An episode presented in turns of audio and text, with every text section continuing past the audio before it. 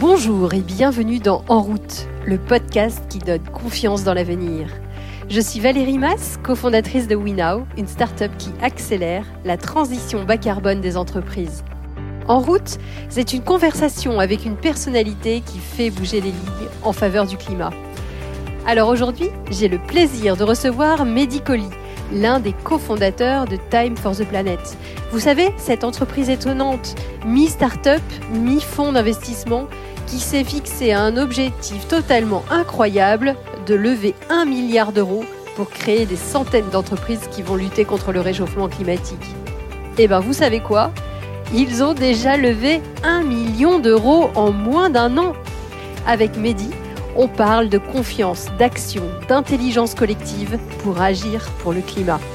Vous êtes prêts à changer votre vision du monde? Alors, en route Mehdi. Bonjour. Merci infiniment d'avoir accepté notre interview. Alors, votre parcours est absolument incroyable. Vous avez déjà monté, je crois, six entreprises et là, vous ambitionnez de monter une start-up qui va lever un milliard d'euros pour la planète. Ah, je dis souvent à mes amis et à ma famille que c'est ma dernière boîte. Alors, en ah. général, ils rigolent bien lorsque je dis ça. J'ai commencé par une boîte qui s'appelle Vitacolo qui fait des séjours pour enfants. Je l'ai créé parce que j'en avais marre d'entendre que les gamins en situation de handicap pouvaient pas partir en colo parce qu'il n'y avait pas d'aide de l'État et que je voyais que en fait il suffisait de créer un organisme de colo et de payer soi-même les coûts qui affairent au fait d'avoir des enfants en situation de handicap, c'est-à-dire globalement un animateur en plus quoi. Donc on a voilà on a monté avec Nicolas qui est aussi un des cofondateurs de Time for the Planet cette boîte là pendant nos études de droit. On est arrivé très vite à un million d'euros de chiffre d'affaires et juste avec ce million d'euros de chiffre d'affaires on pouvait euh, utiliser des dizaines de milliers d'euros pour euh, financer cette action sociale. Et c'est des centaines de milliers d'euros en fait qu'on a euh, mobilisé pour ces gamins en situation de handicap depuis que Vitacolo existe et qu'on a montré que c'était possible donc après ça, j'ai monté des startups tech rien à voir du tout hein, dans le monde du référencement sur Google, dans le monde du search, dans les applications, avec l'idée en fait de pouvoir créer à terme une, une boîte qui créerait des boîtes pour régler des problèmes sociaux. C'était ça le but à l'origine qu'on avait avec Nicolas. Une sorte de fonds d'investissement dans les, mais, mais investi pour créer des business qui génèrent une action sociale. Le seul truc, c'est qu'entre temps, on a eu une prise de conscience sur le climat parce qu'on n'était pas du tout au courant qu'il y avait une crise climatique. Il y a encore trois ans, c'était pas un truc qui nous effleurait plus l'esprit que ça. Euh, mais par contre, quand on s'en est rendu compte, là, ça a eu un impact euh, suffisamment fort pour nous faire dire, en fait, on va arrêter tout ce qu'on fait et on va se concentrer sur euh, la contribution qu'on peut amener comme entrepreneur à la lutte contre le changement climatique. Et, c'est quoi le, le déclic qui a fait ce changement aussi radical, en fait? Alors moi j'ai été quelques mois aux États-Unis pour implanter euh, une de mes startups justement. Quand on débarque comme ça dans un autre pays, le week-end on a du temps parce qu'on n'a pas la famille, des amis, etc. Et du coup je, me suis mis à lire et écouter. Alors j'ai écouté euh, tout ce qui ce que Jean Covici euh, raconte sur l'énergie, les limites de la croissance, etc. Donc je me suis intéressé du coup au rapport Midos que je connaissais pas du tout. Donc un rapport sur les limites de la croissance. J'ai lu Comment tout peut s'effondrer de Pablo Servigne. Bref, le on va dire, la prise de conscience euh, que des centaines, des milliers de personnes ont, eu avec ces, leaders d'opinion qui permettent en fait de se rendre compte qu'il y a une vanité à, vouloir euh, poursuivre sa vie euh, comme s'il n'y avait pas un mur dans lequel on était allègrement en train de foncer. Et, c'est quelqu'un qui vous a dit euh, faudrait lire ces livres-là? Enfin, c'est pas facile de, les choisir sur l'étagère. C'est pas c'est pas les premiers livres qu'on prend. Euh.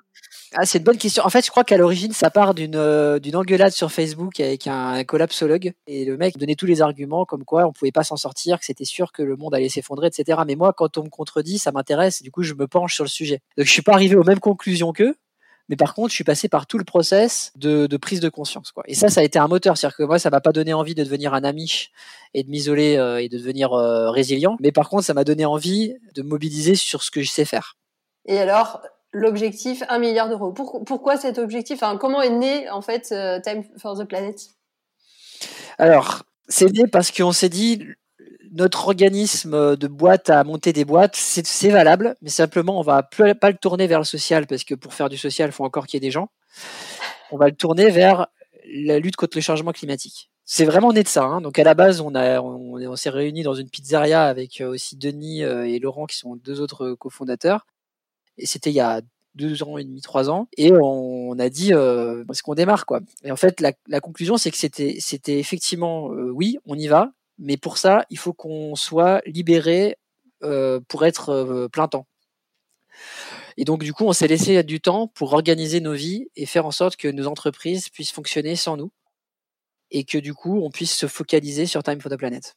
D'accord. Donc le projet, c'est aller chercher du financement pour aider plein d'autres boîtes et, monter d'autres boîtes, en fait. Ouais. En fait, on a essayé de trouver la formule qui permet de faire en sorte que ce qu'on fait ait un vrai impact. De se dire, si on va au bout de ce projet et qu'il fonctionne tel qu'on l'a imaginé, on va faire baisser les gaz à effet de serre à l'échelle mondiale. Pour ça, il fallait un certain nombre d'ingrédients. Le premier ingrédient, c'est qu'il faut des innovations. Ça, c'est pas nous qui le disons, c'est le GIEC qui le dit. Il faut que ce soit des innovations qui, si elles deviennent mondiales, permettent de faire significativement baisser les gaz à effet de serre. Ça peut être des innovations scientifiques, technologiques, ça peut être de la euh, hard tech, mais ça peut être du low tech, ça peut être des innovations de business model. Par exemple, quelqu'un qui trouve une solution pour que ça coûte rien au propriétaire d'une maison de rendre sa maison parfaitement isolée, il est dans notre cible. Il faut que ça, puisse être déployable à l'échelle mondiale, donc ça peut pas être non plus qu'un projet régional. Donc on est un peu à contre-courant de ce qui peut être fait et qui est hyper important sur le localisme, la résilience, etc. C'est pas non plus ce qu'on fait. Une fois qu'on a dit il y a des super innovations, la question c'est comment on fait pour que ces innovations deviennent mondiales. La principale difficulté, c'est que une innovation pour qu'elle grossisse, il faut qu'elle rapporte du pognon. Parce que la, façon de faire grossir quelque chose dans l'économie telle qu'elle existe, et nous on, parle de l'économie telle qu'elle existe, on n'a pas non plus l'ambition de changer le modèle économique mondial, on fait avec ce qui existe, il faut vraiment être, focus sur ce qu'on peut faire dans l'état actuel des choses. Et donc dans l'état actuel des choses, quand vous démarrez quelque chose dans un garage et que vous avez des clients, vous pouvez être dix ans plus tard une boîte qui fait des dizaines de milliards de dollars de, chiffre d'affaires. Ça a été montré plusieurs fois. En général, quand une boîte euh, tech est démarrée, parce que majoritairement c'est de la tech, c'est démarré par des scientifiques. Les scientifiques ne sont pas toujours des entrepreneurs. Les fois oui, mais dans la majorité des cas, des cas, non. Il y a énormément d'innovations nécessaires pour le monde qui ne grossissent pas parce qu'elles ne sortent jamais de l'état d'idées, de laboratoire, etc. Donc il faut que ces scientifiques, on leur adjoigne des entrepreneurs. Et comme on n'a pas le temps, on va pas se dire qu'on va former des scientifiques pour qu'ils deviennent entrepreneurs, qu'on va former des jeunes entrepreneurs dynamiques pour qu'ils deviennent des grands entrepreneurs. On va prendre des entrepreneurs déjà accomplis. Parce qu'en fait, quand vous avez déjà monté une entreprise, vous allez dix fois plus vite et vous êtes dix fois plus pertinent que quand vous l'avez jamais fait. Notre principe, c'est que quand on trouve une innovation, on va y adjoindre un entrepreneur. Et évidemment, on va la financer parce que sans argent, on ne fait rien. L'argent accélère tout. C'est pas pour rien que Uber est rentré euh, par un claquement de doigts dans les vies de tout le monde, c'est parce que ça s'est fait à coup de milliards de dollars investis avant même la rentabilité. Donc il faut investir dès le départ. Et nous, ce qu'on veut aussi, c'est que ces équipes d'entrepreneurs qui vont déployer les innovations, elles n'aient pas besoin de passer du temps à chercher de l'argent. Moi, j'ai fait des levées de fonds dans ma vie. Je suis allé chercher des millions d'euros auprès de, fonds d'investissement. Je sais que ça prend des mois. Ça, on veut pas que ça arrive non plus. Donc, forcément, on finance. Et on finance les tours les plus durs, c'est-à-dire l'amorçage, et le début de la série A. En gros, ça veut dire qu'on va mettre entre 500 000 et 3-4 millions dans la boîte. Ça va dépendre évidemment de nos propres capacités de financement, mais ça, c'est notre job d'aller chercher de l'argent. Une fois qu'on a fait ça, finalement, on a fait le taf d'un startup studio. Et on sait qu'un startup studio, euh, bah, il y a encore beaucoup de casse. C'est-à-dire que vous pouvez créer des boîtes et à la fin, elles fonctionnent pas. Parce qu'en fait, même si vous avez une innovation qui est géniale, vous avez mille raisons pour lesquelles votre boîte va quand même faire faillite. Vous êtes engueulé entre associés, euh, vous avez une grippette qui est passée par là, euh, vous avez euh, des, euh, des, des, des, problèmes de marketing, vous n'arrivez pas en fait à, à, faire rêver les gens par rapport à votre produit parce que vous êtes incapable de l'expliquer correctement. Enfin, il y a mille raisons qui font que ça va pas fonctionner. Donc, il ne faut pas que une innovation qui est centrale pour l'humanité soit dans les mains d'une seule équipe entrepreneuriale. Il faut que ce soit dans les mains de tout le monde et il faut parier sur le génie humain. Donc pour ça, toutes les boîtes qu'on va créer, on va les passer en open source.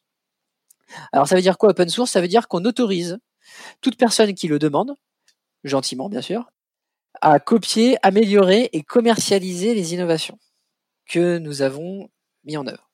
En échange de ça, elles ont deux devoirs juridiques, hein, parce que là on parle de, on parle de contrat. Leurs deux devoirs, c'est numéro un, vous devez chaque année nous donner les chiffres qui nous permettent de calculer les émissions de gaz à effet de serre qui ont été économisées grâce à votre action. Donc grosso modo, vous avez vendu 1000 euh, systèmes de captation de CO2, vous nous donnez le nombre d'équipements et le nombre de tonnes de CO2 que vous avez capté par exemple. La deuxième obligation, c'est que si vous faites une amélioration sur la techno, vous devez la mettre à disposition de tous les utilisateurs de la licence. Si vous ne faites pas ça, on vous retire la licence. Et comme on a ces informations qui nous permettent de calculer gaz à effet de serre, c'est comme ça qu'on va rémunérer nos investisseurs. Donc ça, c'est encore une grosse particularité de Time for the Planet, c'est que on est un fonds d'investissement, mais sans but lucratif. Techniquement, ça veut dire qu'on ne répartit pas le dividende entre les actionnaires. Donc vous avez des actionnaires de Time qui mettent de l'argent et en échange, ils récupèrent la même somme à 10 ans, parce que c'est ça qu'on s'engage à faire. Donc, on nous donne un euro, on rend un euro à 10 ans. Par contre, on va rendre un taux de retour pour la planète qui remplace le taux de rendement interne. Et ce taux de retour pour la planète permet à la personne de savoir le nombre de tonnes de CO2 qui ont été économisées grâce à son investissement. Et notre pari, c'est que grâce à l'open source, ce taux va être très, très, très loin devant ce qu'on peut avoir avec un fonds green classique. Parce que dans un fonds green classique, comme il y a quand même un rendement, vous allez devoir toujours arbitrer entre plus d'argent et euh, plus de, d'actions pour la planète. Et puis vous allez peut-être pas vous dire que vous allez tout le temps faire de l'open source parce que c'est pas un modèle que vous connaissez, donc vous n'avez pas trop envie de prendre des risques. Euh, vous vous dites toujours ouais, mais si quelqu'un d'autre me prend l'idée, etc. Alors que nous, ce qu'on veut, c'est que les autres prennent l'idée. C'est notre but de départ. Parce que notre principal focus, ça va être d'avoir le retour pour la planète. Mais ça ne veut pas dire que nos boîtes vont pas faire d'argent. Toutes nos boîtes vont rapporter de l'argent. Time for the Planet ne rémunère pas ses actionnaires. D'ailleurs, au passage, c'est interdit en droit français de mettre une clause dans les statuts qui dit qu'il n'y a pas de dividende. Par contre, on peut conditionner la survenance d'un événement, le fait de répartir les dividendes. Et nous, ce qu'on s'est dit, c'est que ah bah, c'est pas compliqué. Alors dans ce cas-là, on va conditionner au retour de la température globale de la planète à ce qu'elle était en 1850. Donc une fois qu'en fait le changement climatique aura été arrêté, il y aura des il y aura euh, dividendes de Time for the Planet. Le jour où ça arrive, Time for the Planet n'a plus besoin d'exister. À ce moment-là, on dissout et puis on, peut revenir à une vie normale. Génial. Donc ça, c'est le pilier du de la non-lucrativité. Donc si je récapitule, on a investir dans des innovations, le faire en open source et sans retour financier. Peut-être une dernière chose sur le retour financier. Time for the Planet n'est pas le énième fonds green. Euh, Time for the Planet n'appartient pas à ses fondateurs. On est devenu minoritaire au bout d'une semaine et demie de Time for the Planet. On voulait en fait être la plateforme qui permet aux citoyens de lutter à l'échelle mondiale contre le changement climatique. Et pour ça, il faut que tout le monde ait confiance et qu'il n'y ait pas d'enjeu de se dire euh, est-ce que euh, les partenaires qui sont là sont là parce qu'ils ont un intérêt particulier? Il faut, il faut que les personnes qui nous regardent de l'extérieur se disent Time for the Planet est au service de la planète et que de la planète. C'est pour ça que quand on a démarré notre comité scientifique, euh, en septembre, on s'est dit, bah, on a besoin des meilleurs, on a besoin des personnes qui ont la plus grosse expertise à la fois sur le scientifique, mais aussi sur la conversion de, d'innovation en business. Et donc, on est allé voir le CNRS Innovation, dont c'est le métier. On est allé voir le commissariat de l'énergie atomique, le CEA. Ces personnes-là nous ont rejoints parce que ils ont bien le sentiment qu'en donnant du temps à Time for the Planet, ils ne donnent pas du temps à des intérêts particuliers, ils donnent du temps à la planète. Et ça, ça change tout. Ça veut dire qu'on sera capable de mobiliser des communautés. Et d'ailleurs, l'analyse des innovations se fait par une communauté. C'est-à-dire que là, en ce moment, on forme 50 nouveaux évaluateurs par semaine qui sont des personnes qui disent, moi, je veux recevoir des dossiers d'innovation et les évaluer. Je suis scientifique ou entrepreneur, je sais le faire. Je vais donner une, évaluation. Ce qui veut dire que nous, on va être capable de gérer un pipe de, de milliers d'innovations là où un fonds d'investissement sera forcément limité par ses capacités d'évaluation qui sont internes. En gros, c'est salarié, hein, donc ça veut dire que le pipe ne peut pas être énorme. Donc non seulement on va recevoir beaucoup de choses, mais en plus on va avoir une capacité d'évaluation qui va être énorme. Et il n'y a pas de limite à ça, en fait. Comment vous vérifiez que les scientifiques que vous avez et qui se proposent de manière volontaire ont le même niveau et les mêmes critères d'exigence les uns avec les autres? On va partir du principe que les gens savent ce qu'ils disent, mais que par contre, on est capable de se rendre compte dans les cas où c'est pas le cas. Vu que chaque innovation va être vue par 10 évaluateurs différents, on va être capable de se rendre compte très vite qui sont les évaluateurs qui sont pas dans, la moyenne des autres. Ça, c'est un peu un truc qu'on a dans notre ADN, c'est que par principe, on fait confiance jusqu'à ce qu'il n'y ait plus raison de le faire. Et c'est beaucoup, beaucoup plus rentable et rapide de faire comme ça que de se dire j'ai pas confiance jusqu'à ce qu'on m'ait prouvé que je devais avoir confiance. Et c'est comme ça qu'on va vite et c'est comme ça qu'on crée de l'engouement. Et c'est comme ça dans tous les domaines. Génial. Et alors pour revenir sur les business models des entreprises qui vont partir en open source, comment elles peuvent être rentables? Alors, non seulement elles peuvent être rentables, mais en plus elles sont beaucoup moins risquées que les boîtes qui sont basées sur des brevets.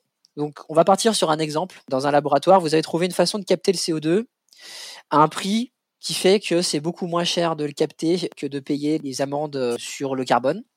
Et en plus, vous êtes capable de déployer ça. Maintenant, vous êtes prête à passer en entreprise. Euh, vous avez deux choix. Soit vous faites un brevet et vous allez voir des géants mondiaux qui émettent du CO2 via les cheminées des usines, par exemple les cimentiers. et vous leur dites voilà, j'ai cette boîte noire qui est géniale. Est-ce que vous êtes d'accord pour payer chaque année tant de millions d'euros pour que j'installe ma, boîte noire chez vous? Là, le problème que va avoir euh, l'industriel, c'est qu'il va se dire euh, bah ouais, ça a l'air sympa, mais du coup, moi, j'investis sur un élément dont je ne maîtrise pas les éléments techniques. Si cette boîte disparaît ou me dit finalement c'est x4 le prix, etc. Bon bah j'ai pas grand chose comme moyen d'agir. Et en plus de ça, vu que c'est une boîte noire, il faut que je l'installe moi-même et que je fasse confiance à personne pour le faire. Donc il faut que je dépense des sommes astronomiques en brevets que je dois maintenir dans toutes les zones du monde, etc. Que je vérifie qu'on n'est pas en train de me copier, etc. donc je suis dans un mode paranoïaque. Et la paranoïa, ça coûte extrêmement cher. Le deuxième problème, c'est que euh, lorsque je déploie, je dois moi-même investir sur l'industrialisation. C'est-à-dire que si je fais un gros contrat, il faut que j'investisse moi-même dans l'usinage qui me permet d'aller faire mes installations un peu partout. Donc, il faut que je lève 50, 100 millions, 200 millions pour pouvoir faire ça, peut-être même 500 millions. Ça veut dire qu'il faut déjà que je trouve les, investisseurs qui vont, être, qui vont être capables de le faire. On a dit que ça prenait du temps, mais en plus de ça, ça veut dire qu'il faut que je propose une rentabilité à ces investisseurs. Et donc, il faut que je sois capable, quand on, on a levé 200 millions, de rendre 600 millions. Vous voyez la difficulté du business model. Maintenant, passons en open source. Je vais voir la Farge et cette fois-ci, je leur dis, voilà, vous pouvez reproduire cette, euh, innovation. Les plans sont là. Allez-y. Moi, ce que je vous propose, c'est de vous aider à le mettre en place. Je vais former vos ingénieurs. Je vais, vous mettre du temps d'ingénieur à disposition pour installer partout où vous le souhaitez. Et vous, vous allez investir dans l'industrialisation. Donc pour eux, ces sommes-là sont totalement gérables. Et c'est pas à moi, du coup, après, de rendre une rentabilité considérable à mes investisseurs. Ce qui veut dire qu'en ayant investi 2, 3, 4, 10, 15 millions pour être finalement un cabinet de R&D qui vend du temps, soit le business model le plus simple du monde, je peux avoir une rentabilité en ressortant le x2 de cet investissement-là, qui est pas énorme. Ce qui veut dire que j'ai sur, sur un business model beaucoup moins risqué que lorsque je vais lever 200 millions. Et en plus d'être moins risqué, le multiple que j'aurai à la fin peut être supérieur, parce que c'est plus facile de sortir un multiple de 2 millions qu'un multiple de 50 millions, de 200 millions. On est bien d'accord C'est clair. Et en plus de ça, vu que du coup je suis capable d'adresser un plus grand nombre de clients parce que j'ai pas besoin d'industrialiser moi-même, je vais être capable d'adresser un marché plus gros. Et donc une PME de 20 ou 50 euh, ingénieurs est capable de faire changer à une échelle qui est pas imaginable en fait parce que lorsque vous permettez à des, des géants mondiaux de cesser d'émettre du CO2, votre impact il est bien plus considérable que si c'est vous qui devez tout faire avec vos petites mains. C'est clair. Sans compter que d'autres cabinets de R&D peuvent se monter aussi à d'autres endroits où moi je suis pas et où j'ai pas la capacité à être partout.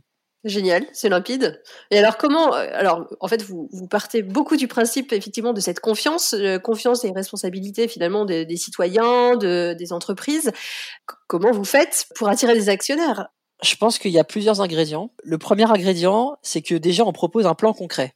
C'est pas indirect, c'est pas genre on va gueuler pour que ceux qui peuvent faire quelque chose fassent quelque chose. C'est on va le faire nous-mêmes. Et en plus, c'est concret. Il y a un plan, on peut y croire, on peut ne pas y croire, mais si on y croit, on se dit bah en fait je veux que ce plan se déroule et donc pour ça je m'investis et j'investis financièrement pour que ce plan ait lieu. Ça c'est la première chose pour mettre en action. La deuxième chose c'est que on le fait sans culpabiliser les gens. Je n'en veux pas à Total de faire de faire du Total parce que je pense que si j'étais PDG Total je ferais exactement la même chose. On n'est pas euh, vertueux, on est pris dans un système. Donc ce qu'il faut c'est modifier, faire bouger le système et arrêter de s'en prendre aux individus. Vous pouvez pas en vouloir aux gens c'est impossible. Non seulement on peut pas en vouloir, mais en plus c'est contre-productif. C'est-à-dire que plus vous allez dire aux gens c'est de votre faute, moins ils vont avoir envie de réagir parce qu'ils vont dire mais non c'est pas de ma faute. Et donc on va rester sur le débat euh, c'est de ma faute, c'est pas de ma faute et pendant ce temps-là on coule. Quand bien même il y aurait des coupables, on est de toute façon sur un bateau qui est le même en fait. Donc si on est tous ensemble en train de couler et que le capitaine du bateau dit bah moi j'ai de quoi réparer la faille euh, dans la coque du bateau, je vais pas lui dire non non toi t'es le coupable, je prends pas. Si si je prends. on verra après derrière ça, il y a aussi l'idée que si on veut que les gens euh, euh, fassent d'eux-mêmes des efforts, il faut les valoriser. Effectivement, vous agissez énormément sur ce côté fierté en permettant à chacun de poster je suis associé à l'aventure. Comment vous faites euh, au quotidien pour manager toute cette communauté finalement? En fait, c'est pas un truc auquel on s'attendait ça. On s'est rendu compte qu'il y avait des actionnaires qui postaient le fait qu'ils étaient devenus actionnaires sur LinkedIn et on ah, s'est dit bah tiens, on va, on va accompagner ce truc-là et donc on a rajouté à la fin du système d'achat d'actions une image pour dire bah du coup si tu as envie de poster un truc tu peux poster cette image là et ça vous connaissez le, principe des nudges quand vous mettez une une incitation douce ça fonctionne beaucoup plus que si vous mettez une obligation. Si vous avez marqué tu es obligé de poster iJoin quand tu deviens actionnaire, vous avez personne qui le fait. Par contre, si vous mettez l'image en disant tu peux le faire, voilà, tout le monde le fait. Donc ça, bah, on y croit à fond à ça. Donc euh, la question c'était euh, comment on organise ça? En fait, on a reçu des dizaines de mails euh, entre mars, on va dire, et juin, de gens qui disaient je veux aider Time for the Planet avec du temps. Quand on a vu ça, on s'est dit mais il y a une armée de gens qu'on pourrait mobiliser pour pour pour agir en fait. Quoi. Donc Nicolas a imaginé un système à base de planètes et de comètes. Dans une planète, vous avez des gens qui ont un lien en commun mais qui ne font rien. Et dans une comète, vous avez des gens qui ont une action en commun et qui, et qui agissent. Pourquoi c'est important? Parce qu'en fait, quand quelqu'un vous dit je veux agir avec Time for the Planet, il faut pas comprendre ça. Il faut comprendre je veux faire partie de Time for the Planet. En réalité, des gens qui vont vraiment agir, vous en avez un sur 100. Et ça suffit en fait, il faut pas plus. S'il y en avait 100 sur 100 qui agissaient, en fait, on s'en sortirait pas. Mais par contre, les 1 sur 100 qui agissent, ils agissent à fond. On a dit la première chose à faire, c'est qu'il faut créer un espace de stockage des compétences de gens qui disent je veux agir. On les met dans une planète. Une planète, c'est donc des personnes qui ont un lien en commun. Par exemple, vous avez la planète des photographes, des traducteurs, des correcteurs d'orthographe, euh, business angels, enfin voilà, vous avez différentes planètes. Euh, vous pouvez faire partir de plusieurs planètes. Vous avez un planète leader dont le seul but est de faire grossir la planète et de favoriser l'émergence de comètes pour agir. Dans une comète, il y a des personnes qui peuvent être issues de plusieurs planètes et qui ont pour but de réaliser une action particulière. Par exemple, il y a des, nous, il y a des comètes qu'on utilise au quotidien dans Time qui sont d'une efficacité redoutable. Par exemple, la correction d'orthographe. Ce qui est génial, c'est que moi, quand je finis de rédiger un truc, je le poste sur la comète dans un Discord, c'est une sorte de Slack. Et au bout de 15 secondes, il y a quelqu'un qui, qui vient et qui dit c'est bon, je m'en occupe, corrige le truc, et après ça part. Excellent. Donc ça, c'est un, un exemple typique de truc hyper utile. Donc vous avez, alors vous Donc avez. il y a des gens qui sont, qui sont, connectés tout le temps en fait, qui sont euh, avec vous 100% euh, du temps, euh, même s'ils sont pas rémunérés puisque oui, pas leur, leur emploi. C'est excellent. C'est ça. Et avec toute heure du jour et de la nuit, vous avez des messages. Si je poste un truc à 4 heures du mat, j'ai encore des chances d'avoir quelqu'un qui réponde. Il y a des gens qui lancent des apéros aussi. Il n'y a pas de raison particulière, c'est juste pour boire un coup, quoi. Voilà. Donc ça, et ça, c'est vraiment au cœur de, notre, de, de ce, de ce qu'on veut faire. Donc vous avez vraiment créé une communauté qui s'auto-anime presque toute seule finalement. Alors, elle s'anime parce qu'il y a ce qu'on appelle l'égrégore, c'est-à-dire la volonté euh, d'être et de faire partie et d'agir. Euh, ça peut toujours disparaître un égrégore en fait. L'apéro pour nous c'est le cœur du truc, c'est hyper important en fait. Il faut apéroiser le changement climatique. Génial. Hein. Alors le, le, le, truc aussi c'est que vous avez des comètes euh, qui, qui, commencent à être dépassées. Par exemple là depuis quelques jours euh, on a triplé le nombre de nouveaux actionnaires quotidiens et en fait, on a une comète qui appelle tous les nouveaux actionnaires. Bon, bah là, euh, depuis quelques jours, elle s'en sort plus. Donc, il faut qu'on la renforce. D'ailleurs, je profite de ce podcast pour appeler à une mobilisation massive sur la comète euh, appel aux nouveaux actionnaires. Là, il y a une planète incroyable qui, est, qui a été créée, c'est la planète prospection B2B, où là, on a une armée d'entrepreneurs ou chefs d'entreprise à la retraite, euh, mais à la retraite à 35 ans ou 45 ans parce qu'ils ont vendu leur boîte, qui euh, ont envie d'agir, mais qui ont en plus du réseau, quoi, qui connaissent euh, des, des, des, des, des CEO de très grosses boîtes, etc.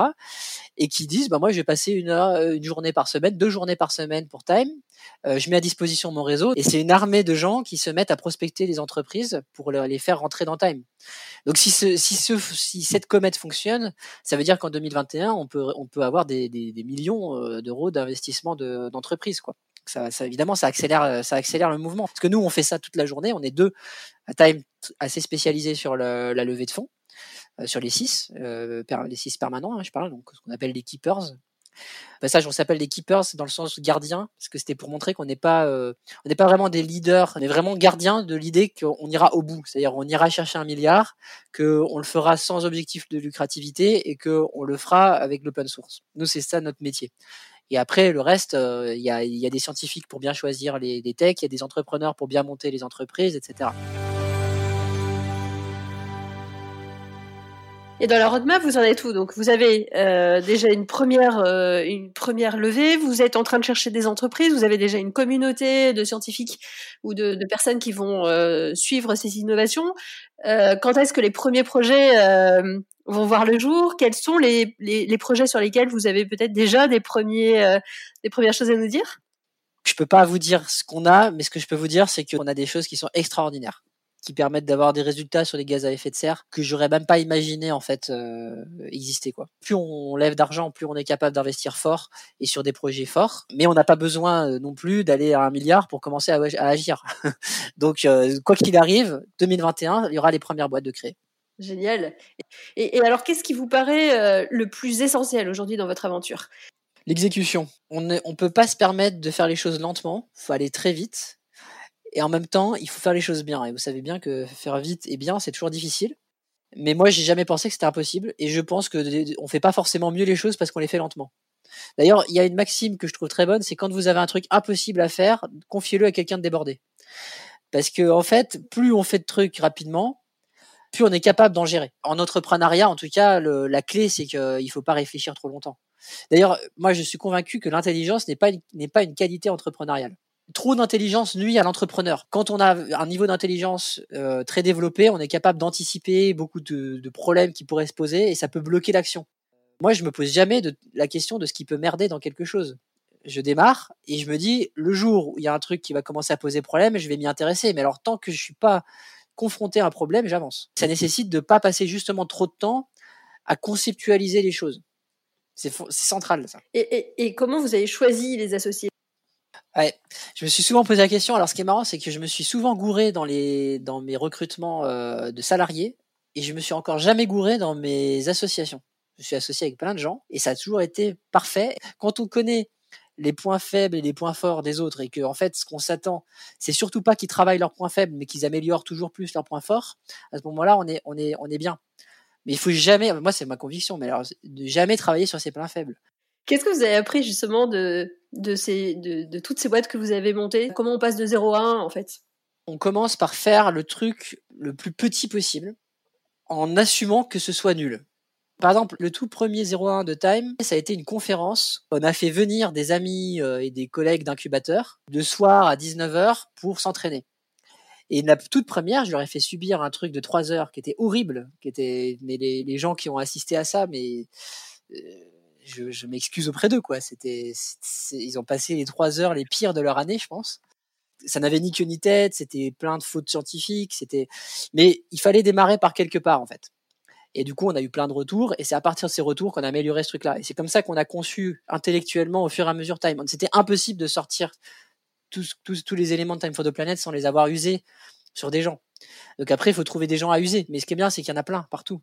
Alors, il faut essayer d'éviter d'user les mêmes pour, répartir un peu la charge, mais, ça fonctionne super bien.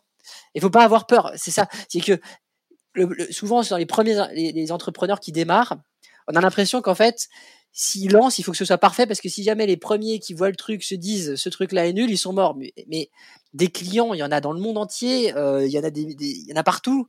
Donc c'est pas grave. Et si tu te fais détester par les 50, les 100 ou les 1000 premiers, il y en a encore 500 000 derrière. Donc euh, c'est pas c'est pas un problème. Est-ce que vous êtes surpris justement de, de l'accélération euh, que, que vous vivez actuellement? Euh, Non non, je suis pas je suis pas extrêmement surpris, mais ça va ça va un peu plus vite que ce que je pensais, on va dire.